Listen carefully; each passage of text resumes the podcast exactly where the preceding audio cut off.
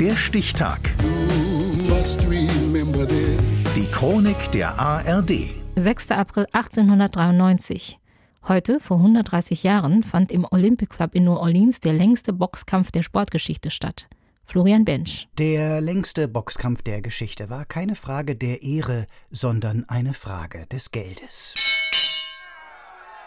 Auf der Sportseite der New York Times vom 8. April 1893 wird die Geschichte des Kampfs Burke gegen Bowen anders erzählt als heute oft im Internet. Ja, die beiden Leichtgewichte Jack Burke und Andy Bowen stellten 1893 im Olympic Club in New Orleans einen neuen Weltrekord im behandschuhten Boxkampf auf. Ja, er dauerte sieben Stunden und 19 Minuten. Doch aufregende Schilderungen eines wilden Kampfes sind irreführend. Wirklich geboxt wurde kaum. Der Kampf ums Unentschieden steht in großen Buchstaben in der New York Times, ging in die 110. Runde. Zuschauer schliefen auf ihren Plätzen. Unter denen, die noch wach waren, herrschte Unmut. Für die Arbeiter im Publikum war es fast schon Zeit fürs Frühstück. Der Schiedsrichter ging von Ecke zu Ecke und redete den Boxern zu.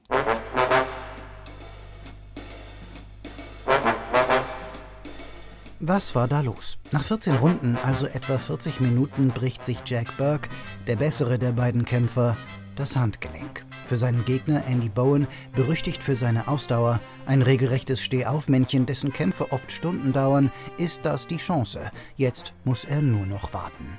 Das Problem, im Olympic Club war ein Unentschieden nicht geduldet. Eine beliebte Werbetechnik in den Boxclubs des 19. Jahrhunderts. Im Programm wird vermerkt, der Olympic Club zeichnet sich aus durch unseren Respekt für männliche Sportarten, unseren Respekt vor ehrlicher, furchtloser Muskelarbeit. Es ist John Duffy, der Schiedsrichter, genannt der Professor, der das Match hinauszögert. Um drei Uhr nachts umkreisen sich Burke und Bowen noch immer. Professor John Duffy befürchtete, dass die Zuschauer nach einem Unentschieden ihr Geld zurückverlangen würden. Dann zwei Runden, in denen sich die Männer nicht einmal nähern. Der Professor hat genug und erklärt No Contest, kein Wettkampf. Das Match endet, ein Weltrekord für seine Länge, doch das Publikum ist verwirrt. In den Boxclubs der Westküste bedeutet No Contest so viel wie unentschieden, aber hier in Louisiana? John Duffy hat heute eine Erklärung abgegeben. Seine Entscheidung sei nicht mit der No-Contest-Regel in Kalifornien gleichzusetzen. Dem Direktorium schlug er vor, das Preisgeld unter den beiden Männern aufzuteilen, da beide gleichen Kampfgeist gezeigt hatten.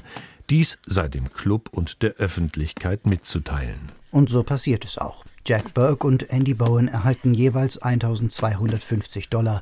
Heute wären das etwa 30.000 Euro. Burke verbringt die nächsten sechs Wochen im Krankenhaus und steigt nie wieder in den Ring. Bowen, unermüdlich, kämpft weiter. Wenige Monate später steht er wieder in der Zeitung zum letzten Mal. Für immer ausgenockt. Andy Bowen im Ring von Kid Levine erschlagen. Tod war ein Unfall. Weitere Kämpfe abgesagt. Diese beiden Kämpfe, der lange und der tödliche, sorgen für einen Wandel im Boxen zu Anfang des 20. Jahrhunderts. Aus den meist nur halblegalen, blutigen, maßlosen Kämpfen entwickelt sich ein gut regulierter Sport. Am 6. April 1893 standen Andy Bowen und Jack Burke im Olympic Club in New Orleans sieben Stunden und 19 Minuten lang im Ring. Der längste Boxkampf aller Zeiten. Heute vor 130 Jahren.